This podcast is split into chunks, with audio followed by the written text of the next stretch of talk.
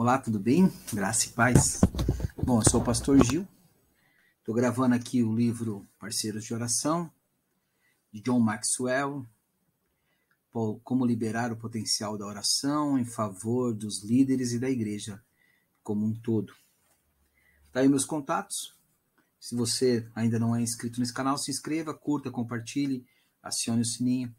Vou fazer gravações de vários livros aqui. E esse é um livro que nós temos é, trabalhado em nossa igreja. Tem sido maravilhoso. Esse é o capítulo 3 e eu quero ler com você. Aspectos práticos da oração. Mas os que esperam no Senhor renovam as suas forças, sobem como asas, com asas como águias, correm, não se cansam, caminham e não se fadigam. Isaías 40, versículo 31. Aceitei o chamado de Deus para pregar o Evangelho aos 17 anos.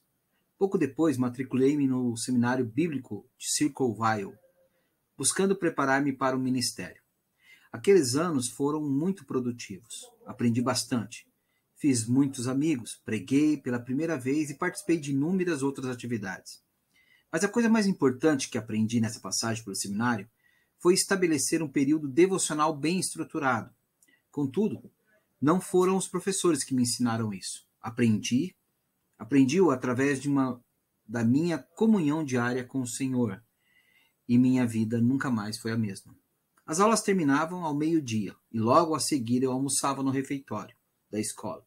Todos os dias, às 13 horas, eu pegava a Bíblia e meu bloco de anotações e me dirigia para um prédio mais isolado, nos fundos da escola. Parecia que aquele galpão fora usado como depósito mas tudo indicava que estava abandonado havia anos. O caminho entre o refeitório e o galpão era curto, mas em certos dias a distância me parecia enorme. Tal era meu desejo de falar com Deus. Meu espírito exultava antecipadamente ao pensar que estaria em Sua presença e me aproximaria dele em oração. Durante quatro anos seguidos, mantive a comunhão com Deus, diariamente naquele galpão. Duas semanas após a formatura, eu e Margaret nos casamos. E duas semanas depois do casamento, tornei-me pastor de uma pequena igreja em Hillham, Indiana. Morávamos num sítio e nossa casa era bem pequena.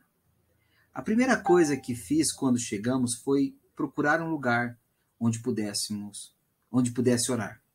E não demorou muito para que o encontrasse. Havia um penhasco enorme junto ao bosque atrás da casa. Eu costumava subir nele e pensar momentos incríveis na presença de Deus. E passar momentos incríveis na presença de Deus. Quando me recordo desse período de minha vida em que todos os dias passava uma hora com Deus, posso dizer com sinceridade que foi a época em que mais cresci espiritualmente.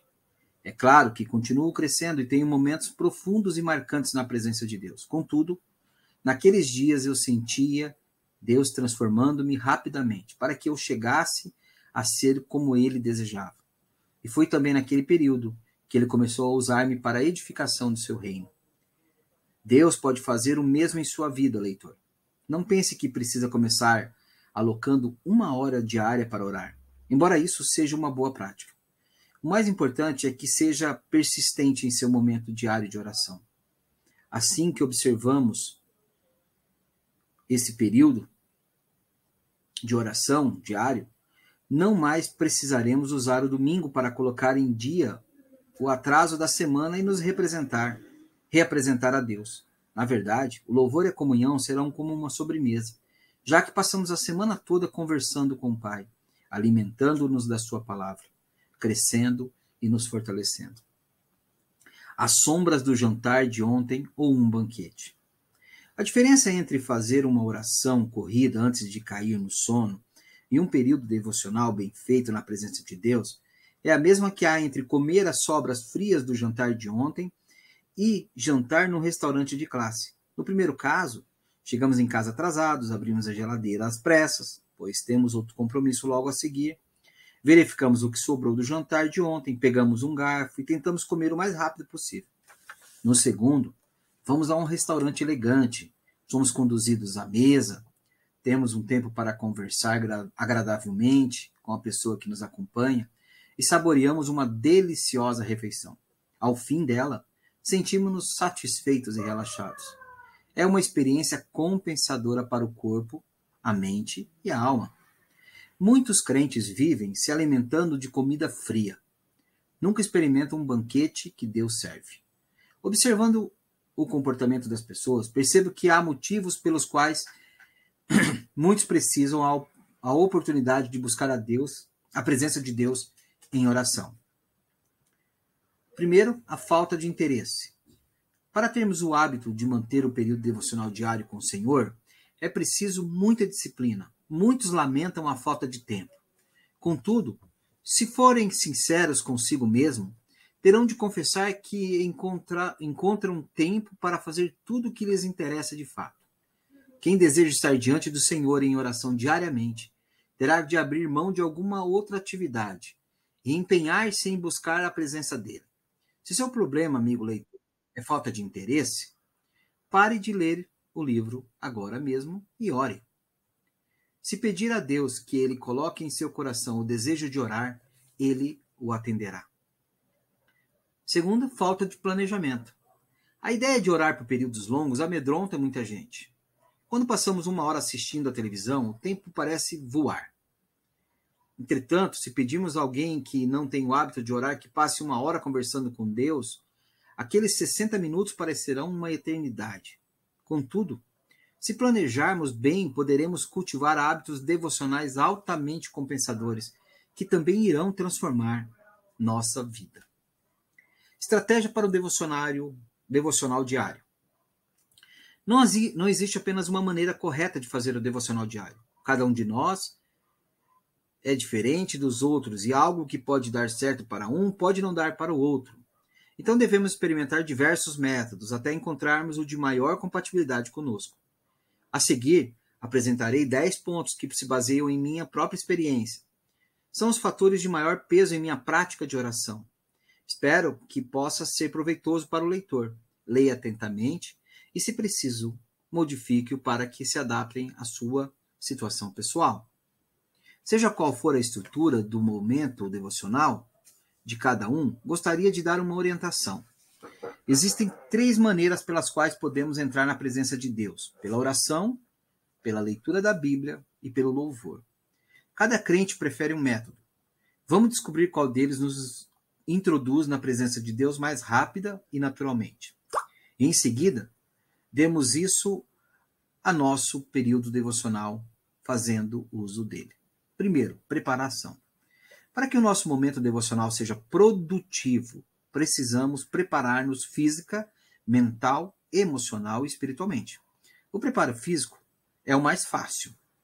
Inicialmente, procuramos um lugar confortável, onde não haja nada que possa distrair-nos.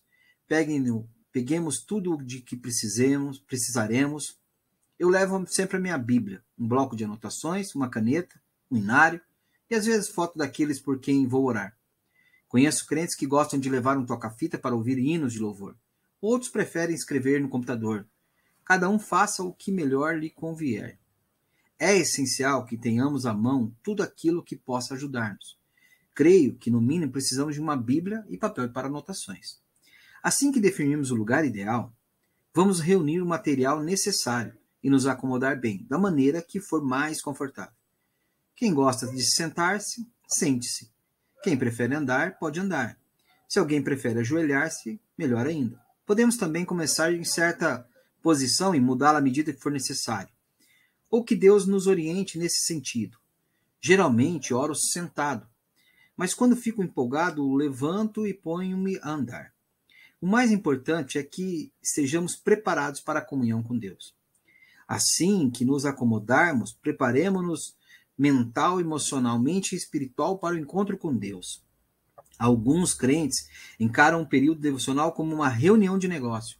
Contudo, não é assim que devemos nos dirigir a Deus. Iniciemos afirmando nosso desejo de fazer tudo o que Deus nos ordenar, preparando-nos interiormente. Veremos que os passos seguintes se tornam bem mais fáceis. Vamos pedir ao Senhor que esse período devocional seja proveitoso. Em seguida, Vamos deixar que ele nos fale ao coração. Somente aí poderemos começar nosso período devocional. orando, louvando a Deus ou lendo a palavra, de acordo com a nossa preferência pessoal. A ordem não importa, desde que fiquemos atentos para ouvi-lo. Estejamos em silêncio para que o Senhor possa falar-nos. Lembremos-nos que nosso objetivo é estar na presença de Deus e ouvir o que ele tem a dizer. 2. Espera. Em Isaías 40, versículo 31, encontramos uma promessa maravilhosa para aqueles que esperam no Senhor. Mas os que esperam no Senhor renovam as suas forças, sobem com asas como águias, correm e não se cansam, caminham e não se fatigam. Deus honra os que nele esperam. Muitos passam muito tempo falando com Deus, mas não param para ouvi-lo. Falam tanto que perdem a melhor parte do período devocional. Em geral, procuro passar 20% do tempo orando e os outros 80% escutando. Escutar não significa ficar quietinho, resistindo à vontade de cochilar. Não. Eu espero ativamente. A palavra esperar na passagem de Isaías, citada acima, quer dizer ficar na expectativa. É uma espera ativa, não passiva. Esperar no Senhor é ficar atento, sabendo que Ele irá falar-nos. Nesse momento, vamos permitir-lhe três coisas: que Ele nos ame, que Ele nos examine e que Ele nos prepare. Que Ele nos ame. Deus tem o desejo de reafirmar seu amor por nós a cada minuto. Isso se deve ao fato de sermos preciosos aos seus olhos, graças a Jesus Cristo. Permitindo que Deus expresse seu amor para conosco, contribuímos para a edificação de nosso amor próprio ao nível espiritual. Vamos mentalmente sentar no colo de Jesus ou chorar o seu ombro. Deixemos que seu amor incondicional encha nosso coração. Que ele nos examine. Assim que temos certeza de que Deus nos ama e de que seu amor é imutável, a despeito de nossos erros, permitimos que ele nos sonde o coração. A princípio, isso pode ser difícil. A princípio, isso pode ser difícil. Mas se não deixarmos que ele nos examine, nosso relacionamento permanecerá estagnado. Que ele nos prepare. Deus nos preparará para o dia de amanhã e, se assim o permitirmos. Para isso, durante o período de espera, devemos entregar-lhe nosso dia. Somente então ele poderá mostrar-nos o seu coração, seu amor pelos homens e seu desejo de abençoar. Conhecendo o coração de Deus, podemos revelá-lo a outros. Talvez tenhamos dificuldade em esperar e ouvir. Em nossos dias não estamos preparados para isso, pois vivemos numa sociedade onde tudo é instantâneo. Mas perseverando, aprenderemos, e a recompensa é tremenda. Quando pararmos para escutar a voz de Deus, ele nos fala. 3. A confissão. Um pecado não confessado é um sério obstáculo para recebermos a resposta das nossas orações. Mas quando esperamos no Senhor com sinceridade de coração, sentimos necessidade de confessar nossos pecados. Se permitirmos ao Senhor que nos sonde, ele nos mostrará o pecado que precisamos confessar. E ao confessá-lo, estaremos restaurando nosso relacionamento com ele. Abordarei esse assunto mais detalhadamente no capítulo 4, no próximo capítulo. Damos a seguir cinco pontos acerca da confissão de pecados, os quais precisamos lembrar. Não deixemos para confessar mais tarde. Não usemos nossa posição como desculpa para não confessar. Deus é onisciente, portanto, vamos ser sinceros. Deus está sempre disposto a revelar nossos erros. Quando obrigamos, abrigamos um pecado no nosso coração, no coração, ele aumenta. Então vamos lá. Não deixemos para confessar mais tarde. O pecado nos separa de Deus. Por isso, quanto mais depressa o confessarmos, mais rapidamente reataremos nossa comunhão com ele. Não deixemos para fazê-lo no domingo, nem mesmo no outro momento devocional. Confessemos imediatamente, onde quer que estejamos. Aprendi essa lição aos 17 anos de idade. Isso aconteceu três dias após entregar minha vida a Cristo. Estava jogando basquete e, em dado momento, saltei para pegar o rebote e acabei pisando no pé do outro jogador. Caí de lado e desloquei meu tornozelo. Por causa da dor, deixei escapar uma imprecação, usando o nome de Deus em vão. Havia contado para o time todo que me convertera e queria testemunhar através da minha vida. Chet e Ray, um jogador do meu time que me ouviu dizer aquilo, virou para mim e disse: John, achei que você tinha se convertido. Não sabia que crentes falavam assim. Fiquei envergonhado ao perceber o meu erro. Quando me, lembra, me levaram para o banco para colocar gelo no inchaço, orei a Deus pedindo perdão. Não usemos nossa posição como desculpa para não confessar. Não importa quem somos, o que fazemos ou qual a nossa posição hierárquica na igreja. Todos precisamos confessar os pecados e orar pedindo perdão. Quem acredita que seu cargo o exonera dessa obrigação está inteiramente enganado. Deus é onisciente, portanto, vamos ser sinceros. É inútil tentar esconder nossos erros de Deus. Além disso, ele não se magoa ao ouvir nossa confissão. Por isso, a melhor saída é sermos sinceros com ele. Se não agirmos assim, estaremos estagnando a nós mesmos e prejudicando nosso relacionamento com o Senhor. Deus está sempre disposto a revelar nossos erros. Se tiverdes o mesmo desejo sincero de confessar nosso pecado e pedir perdão, Deus nos revelará os erros. Um crente sincero nunca precisa preocupar-se com pecados ocultos, pois Deus deseja nos mostrar onde erramos, para que possamos voltar a ter comunhão com Ele. Quando abrigamos um pecado no coração, ele aumenta. Sempre que deixamos de buscar o perdão de Deus e permitimos que o pecado permaneça em nossa vida, ele aumenta e suas consequências são desastrosas. Um pecado não confessado pode nos destruir. A confissão traz benefícios imensuráveis. Assim que impedimos, desimpedimos o canal de comunhão entre nós e Deus, podemos nos comunicar com Ele sem obstáculos. 4. Estudo da palavra. Certa vez li um artigo no Employment Consulate que narrava o caso de um jovem crente que se preparava para uma viagem. A certa altura, o colega que viajaria com ele entrou no quarto para verificar como iam os preparativos. Suas malas já estão prontas? Quase, respondeu o jovem.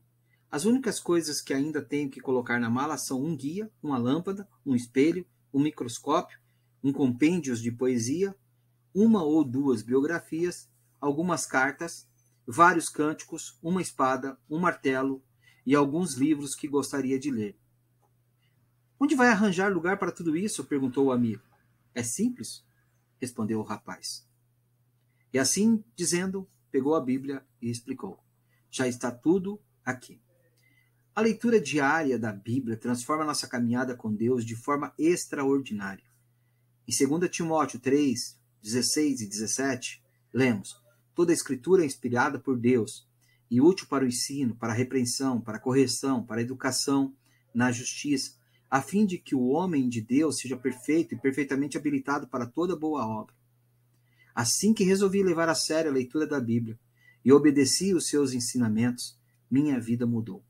Mas quando aprendi a orar, orar biblicamente, a palavra me veio com todo vigor e minhas orações ganharam um novo poder.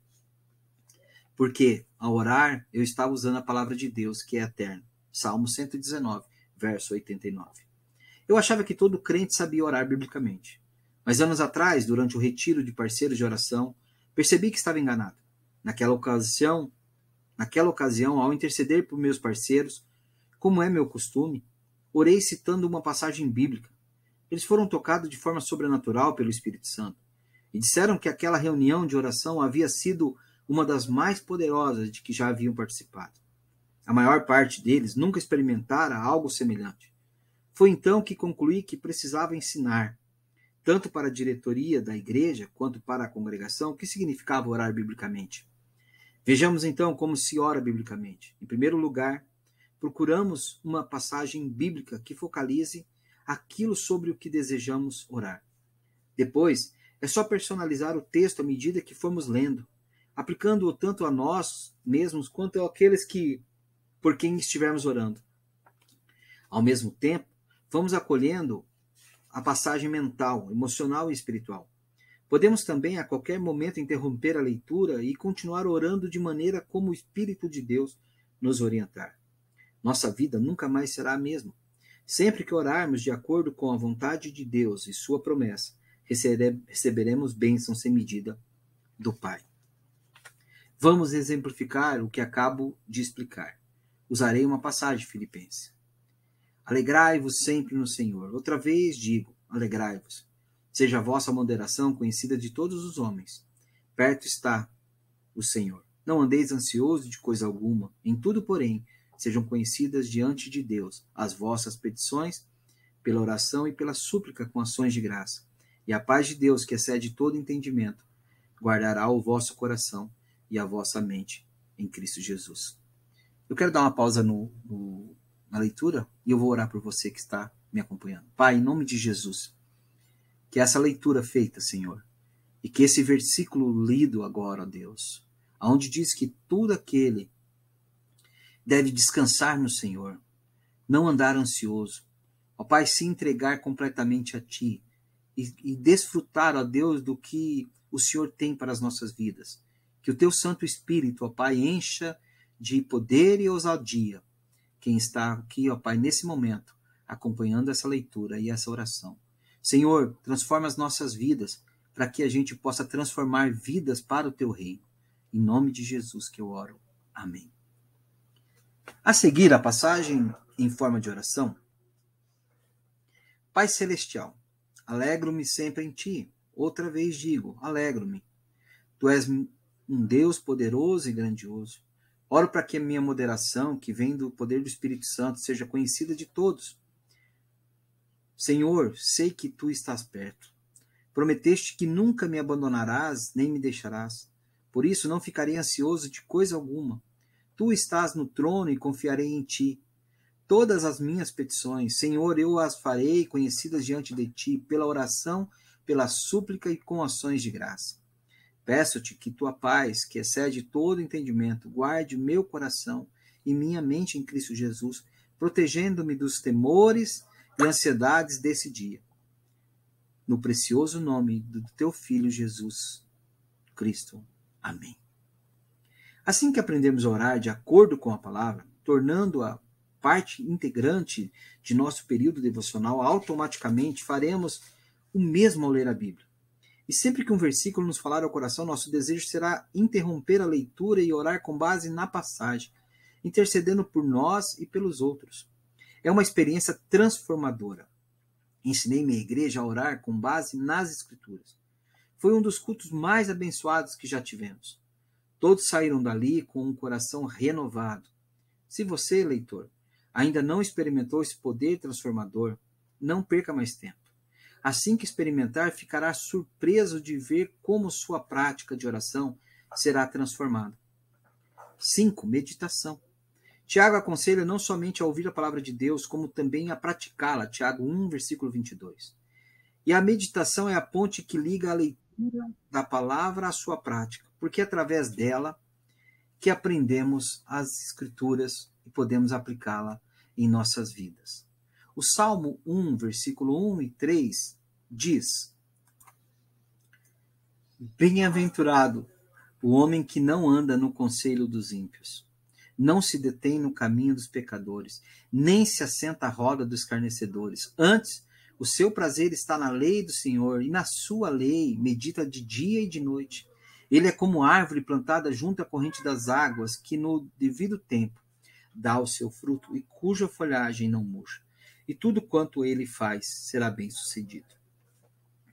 Meditar na palavra é simplesmente pensar sobre a mensagem, sobre sua mensagem, com o desejo de descobrir a verdade nela contida e aplicá-la em nossa vida. Digamos, por exemplo, que estejamos lendo Efésios 4, versículo 1.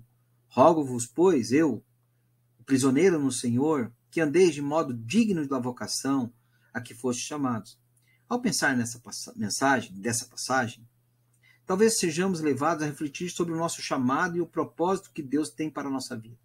Ao pensar nisso, vamos procurar saber de Deus o que ele deseja para nós. Por outro lado, se já sabemos qual é o propósito de Deus para as nossas vidas, temos a oportunidade de examinar nosso viver e refletir se estamos agradando ao Senhor de maneira da maneira que deveríamos. Essa reflexão poderá levar-nos a renovar nosso compromisso de obedecer à vontade de Deus, quando meditamos na palavra de Deus e aplicamos em nosso dia a dia. Estamos embarcados numa jornada cujo destino é uma vida abundante. A meditação traz consigo muitos benefícios. Ela nos ajuda a examinar nosso relacionamento com Deus e nos avaliarmos sinceramente a descobrirmos qual a nossa condição. E é claro que pela meditação aprendemos a obedecer melhor a Deus. Esse processo pode ser doloroso ou empolgante, mas o resultado sempre uma maior proximidade dele. Intercessão. Interceder é orar uns pelos outros, e é a parte importante do devocional diário. Na primeira carta de Paulo a Timóteo, o apóstolo apresenta instruções claras para a intercessão. Diz ele: Antes de tudo, pois, exorto que use a prática de súplicas e orações, intercessões, ações de graça em favor de todos os homens, em favor dos reis e de todos os que acham investidos de autoridade, para que vivamos vida tranquila e mansa, com toda piedade e respeito. Isso é bom e aceitável diante de Deus, nosso Salvador, o qual deseja que todos os homens sejam salvos e cheguem ao pleno conhecimento da verdade. A oração intercessória agrada muitíssimo a Deus e precisamos praticá-la diariamente. Além de seus benefícios óbvios, ela nos ajuda a conhecer o coração de Deus. No meu caso, a intercessão sempre é a parte mais longa do meu período devocional. Sendo pastor, minhas duas tarefas principais são treinar os santos e interceder por eles, que é um trabalho enorme para quem pastoreia uma igreja de quase 3 mil membros. Para facilitar a tarefa, tarefa, oro visualmente pelas pessoas.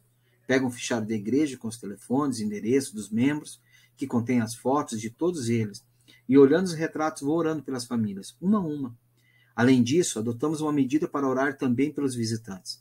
Assim que o visitante chega à igreja, Introdutores, introdutores tiram uma foto instantânea dele, escrevem o nome no verso e depois me passam uma foto para que eu ore por ele.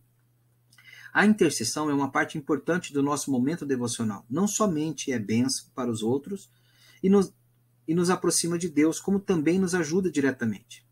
É como diz um provérbio judeu: Deus ouve aqueles que oram por seu próximo. E mais, ela é uma forma excelente de apoiarmos nosso pastor em oração. Por esse motivo, tratarei o assunto mais detalhadamente no capítulo 5. 7. Pedidos. Depois de procurarmos ouvir a Deus, confessamos nossos pecados, ler e meditar na palavra interceder por os outros, agora chegou a hora de apresentarmos ao Senhor nossas necessidades pessoais. Ele deseja que coloquemos diante dele todas as necessidades físicas, emocionais, espirituais, e deseja que façamos com o coração puro. Ao levar a Deus nossa lista de pedidos, tenhamos sempre em mente o seguinte: oremos com a seguinte atitude: seja feita a tua vontade. Quando intercedemos por irmão, geralmente temos a motivação correta, mas quando oramos por nós mesmos, nossas emoções e ideias se confundem com nossos desejos carnais, e nem sempre nossa motivação é pura. Entretanto, quando, nós, quando oramos com o desejo de que a vontade de Deus seja feita, purificamos nossa motivação alinhando com os outros. Alinhando com os outros, alinhando com os desejos dele para nós. Querer que a vontade de Deus seja feita não é indicação de fraqueza nem de falta de fé. Quando Jesus disse, não se faça a minha vontade, e sim a tua, Lucas 22, 42, estava submetendo sua vontade a Deus. Exigir algo de Deus é prova de maturidade Exigir algo de Deus é prova de imaturidade. No momento espiritual, ter, ima, ter maturidade é possuir a fé de uma criança. Em nossas orações, devemos pedir a Deus que Deus nos ajude a fazer aquilo que Ele está abençoando e não que abençoe aquilo que estamos fazendo. Deus está mais interessado em nossa atitude do que nossas circunstâncias. Quando nossa atitude é correta, nossas orações estão de acordo com a vontade dele e assim receberemos sua bênção. E geralmente recebemos mais do que imaginamos. A oração que se segue, que segundo consta, foi feita por um soldado durante a Guerra Civil, expressa muito bem o que estou tentando explicar. Eu vou fazer a oração. Pedi força ao Senhor para obter muitas conquistas, mas ele me fez fraco, para que aprendesse a obedecer-lhe humildemente. Pedi saúde para grandes feitos realizar, mas tornei-me enfermo para feitos mais nobres alcançar. Pedi riqueza para ser feliz, recebi pobreza, mas tornei-me sábio. Pedi poder para ser admirado, enfraquecido fui para que Deus, para de Deus depender. Pedi toda sorte de bênção para gozar uma vida, uma boa vida. Recebi vida para gozar de todas as bênçãos. Nada recebi do que pedi. Contudo, Mais do que esperava me foi concedido. Apesar da minha cegueira, Deus atendeu às orações que não fiz, e dentre os homens sou mais feliz. Sejamos sinceros com relação aos nossos sentimentos, problemas e necessidades. Embora Deus saiba de tudo o que precisamos e de todos os nossos sentimentos, Ele deseja que os apresentemos a Ele com sinceridade de coração. Não há nada de errado em expressar nossas emoções verdadeiras em oração. Creio até que isso é necessário para aprofundarmos nosso relacionamento com Deus. Ele nos compreende melhor que ninguém. Conversemos com Deus sobre pequenos problemas que nos preocupam. Já ouvi inúmeras pessoas dizerem que não querem incomodar a Deus com seus probleminhas, que oram apenas pelos assuntos de maior importância. Mas será que existe em nossa vida algo que seja que seria seria considerado importante se comparado à grandeza de Deus? Ele afirma que sabe quando cai um pardal e conhece até o número de nossos cabelos. Mateus 10, 29 e 30. Pergunto-me quantas vezes não perdemos a oportunidade de ser abençoados tentando resolver todos os probleminhas por conta própria. Se não falarmos ao Senhor sobre tudo o que nos diz respeito, estaremos impedindo que Ele nos abençoe. 8. Aplicando aplicação prática. Fazer aplicação prática é obedecer aquilo que Deus nos ordena. Não há melhor modo de desmontar, não, demonstrar nosso amor a Ele do que obedecendo. Disse Jesus: Se alguém me ama, guardará a minha palavra, e meu Pai amará. E viveremos e veremos e viremos para ele e faremos nele morada. Quem não me ama não guarda as minhas palavras. E a palavra que estás ouvindo não é minha, mas do Pai que me enviou. João 14, versículo 23 e 24. Às vezes Deus ordena a seus filhos que façam algo incomum ou que não podemos compreender. Certa vez, o profeta Jeremias executou uma ordem estranha. Sendo ele prisioneiro em Jerusalém, quando os babilônios estavam prestes a dominar, Deus ordenou que comprasse determinado terreno. Até um leigo diria que aquele momento não era o ideal para alguém se arriscar no mercado imobiliário, já que o inimigo poderia tomar a cidade a qualquer instante, destruindo tudo e todos. A despeito da estranheza da ordem, Jeremias obedeceu imediatamente, Jeremias 32. Ele comprou o terreno e Deus usou sua obediência como um símbolo de esperança para o povo. A esperança de que um dia Jerusalém voltaria a pertencer-lhes. É esse tipo de atitude que Deus deseja ver em nós. Uma obediência parcial. É o mesmo que desobediência.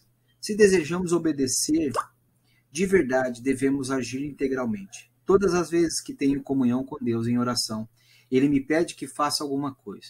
É por isso que tenho sempre um bloco de anotações. Mas nunca me senti sobrecarregado com as instruções que Ele me dá. Geralmente, ele pede apenas uma coisa de cada vez. Em algumas ocasiões, deu-me duas tarefas a cumprir. Mas foram raras as vezes em que me deu três. Às vezes ele pede que eu me interceda, que eu interceda por alguém. Em outras, ordena que me dedique maior atenção a meus filhos. Ainda vezes que ordena que eu pregue sobre determinado assunto. Todas as suas ordens são bem simples e claras, e não tenho a menor dificuldade de entendê-las e executá-las. E assim que obedeço, ele dá andamento a seu plano e me confia o passo seguinte. A obediência é a chave do crescimento de nosso relacionamento com Deus. Meu irmão, se seu crescimento espiritual está estagnado e você não consegue entender o porquê, examine-se. Talvez sua vida esteja seja um pouco um poço de desobediência. Somente quando obedecer ao que o Senhor lhe ordenar é que poderá servir, seguir adiante em sua jornada espiritual. 9. Fé. Parte mais empolgante do meu momento devocional é aquela em que faço a oração da fé. Em Hebreus 11, 1, lemos: Ora, a fé é a certeza das coisas que se esperam, a convicção do fato que não se vê. A oração da fé é a expressão verbal daquilo em que acreditamos, a proclamação de que Deus pode realizar sua vontade e os fará para atingimento de seus propósitos. Esse tipo de oração é como agradar, agradecer a Deus de antemão por algo que ainda vai realizar. Aprendi a orar em fé com meu pai, que orava dessa maneira o tempo todo. Recordo-me com emoção de certa ocasião em que fez uma viagem com ele, no tempo em que eu estudava no seminário bíblico de Circleville. Meu pai era diretor do seminário e eu tocava no quarteto musical da escola. Quando o quarteto era convidado para se apresentar numa igreja, muitas vezes meu pai nos acompanhava e pregava no culto. Na viagem que mencionei, visitamos uma pequena igreja rural que havia anos não crescia. Enquanto montávamos o equipamento de som, o pastor aproximou-se e se apresentou, parecia batido e desanimado. Não sei por que vocês estão se incomodando, disse. Há cinco anos ninguém se converte nessa igreja. Depois que montamos o equipamento e fomos orar, depois que montar, montamos o equipamento, fomos orar. Depois de intercedermos, meu pai encerrou o período de oração da seguinte maneira: Senhor, sei que farás grandes coisas nessa igreja hoje. A Bíblia declara em Isaías 55:11 que a palavra que sair da tua boca não voltará a ti vazia, mas fará o que te apraz e prosperará naquilo para que a designaste. Portanto, Senhor, agradecemos-te pelo propósito que a tua palavra alcançará aqui. Muitos serão salvos e entrarão em teu reino hoje. Muito obrigado, Senhor, por tua promessa e pelo poder do teu Espírito que opera em nós e em outros através de nós. Em nome de Jesus. Amém. A fé do meu pai e o poder do Espírito Santo operaram de maneira tremenda naquela noite. Muitas pessoas entregaram a vida a Jesus. A oração da fé é poderosa. Se orarmos com motivação certa, de acordo com a vontade e com os propósitos de Deus, e não buscarmos a realização de nossos desejos carnais, Deus responderá e operará maravilhas. 10. Oração e ações de graça. Muitos crentes acham que oração e ações de graça são a mesma coisa, mas há uma diferença entre as duas. Na adoração, oramos a Deus, honramos a Deus pelo que Ele é, e ao passo que nas ações de graça reconhecemos aquilo que Ele faz. Ambas são elementos indispensáveis em nossa comunhão com Deus. Geralmente, é melhor começarmos com a adoração, porque em nossos momentos de dificuldade, quando não sentimos o desejo de agradecer a Deus, podemos ouvi-lo pelo que Ele é. Ele é o mesmo todos os dias, amoroso, paciente, bondoso, generoso. Ele é perfeito. Por isso, nunca nos faltarão motivos para louvá-lo.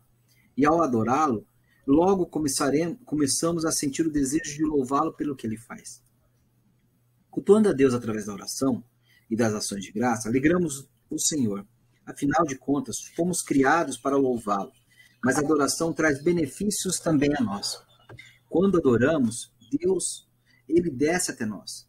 Quando lhe damos graça, ele nos abençoa. Ao cultuá-lo, temos uma visão melhor de tudo.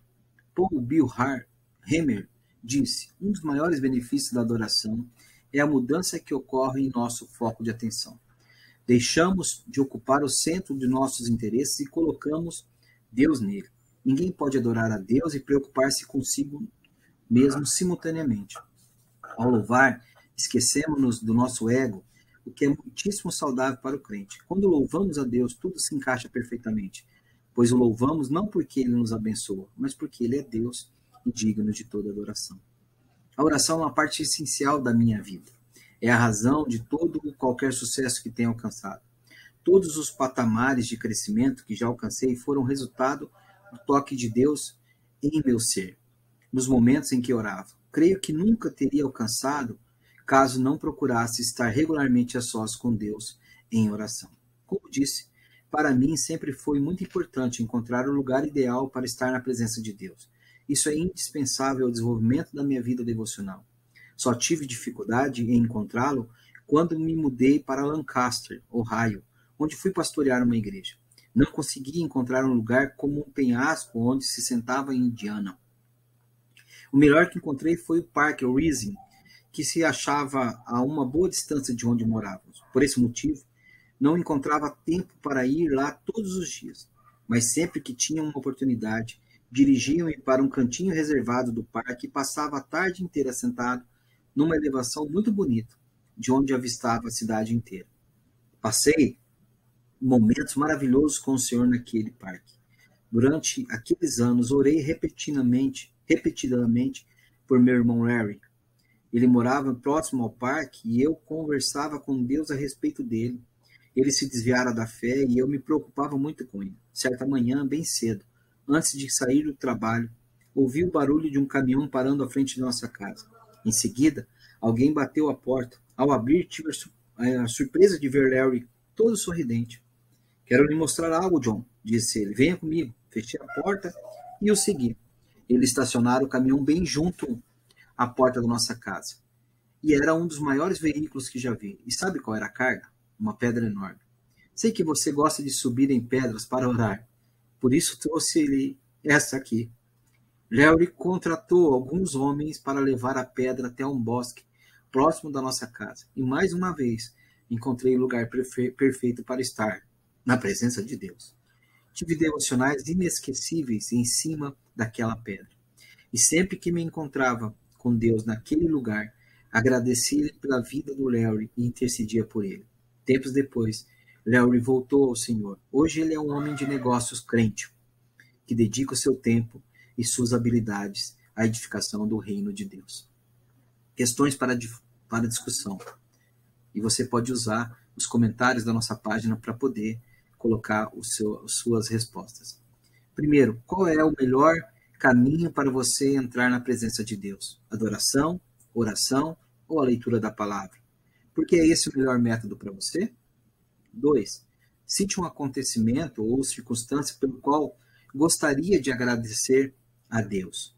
De que maneira esse acontecimento reflete o caráter de Deus? 3. O rei Davi foi chamado de homem segundo o coração de Deus. Seu relacionamento com o pai permaneceu inabalável devido à sua comunhão com Deus. Leia 1 Samuel 12. Baseando-se nessa passagem, qual era a atitude de Davi em relação a cada um dos aspectos da oração mencionada nesse capítulo? Preparação, espera, confissão, estudo da palavra, meditação, intercessão, pedidos, aplicação prática, fé, adoração e ações de graças. 4. Para o crente ocidental é muito difícil parar e para ouvir. Como é a sua capacidade de ouvir a Deus? O que dificulta esse processo em sua vida? O que torna mais fácil? O que você poderia fazer para aperfeiçoá-lo? Sim. Deus diz àqueles que amam lhe obedecem. João 14, versículo 23. Reflita sobre uma área na qual Deus chama a obediência em grupo de dois ou três. Ore uns pelos outros a esse respeito. Espero que você tenha gostado desse capítulo 3, aspectos práticos da oração. E se puder, ore sempre pela minha vida, pela minha família, pelo meu ministério e que Deus possa abençoar você e sua casa também nessa jornada de ser um parceiro de oração. Que Deus te abençoe. Até o próximo capítulo.